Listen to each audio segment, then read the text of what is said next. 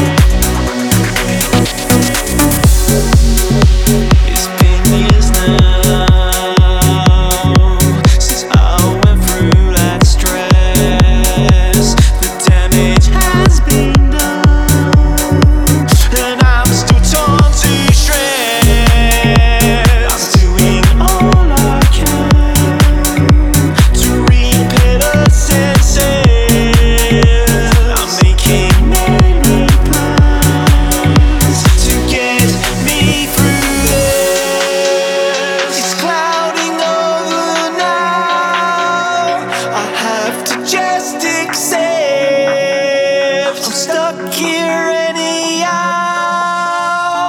Watch me disconnect.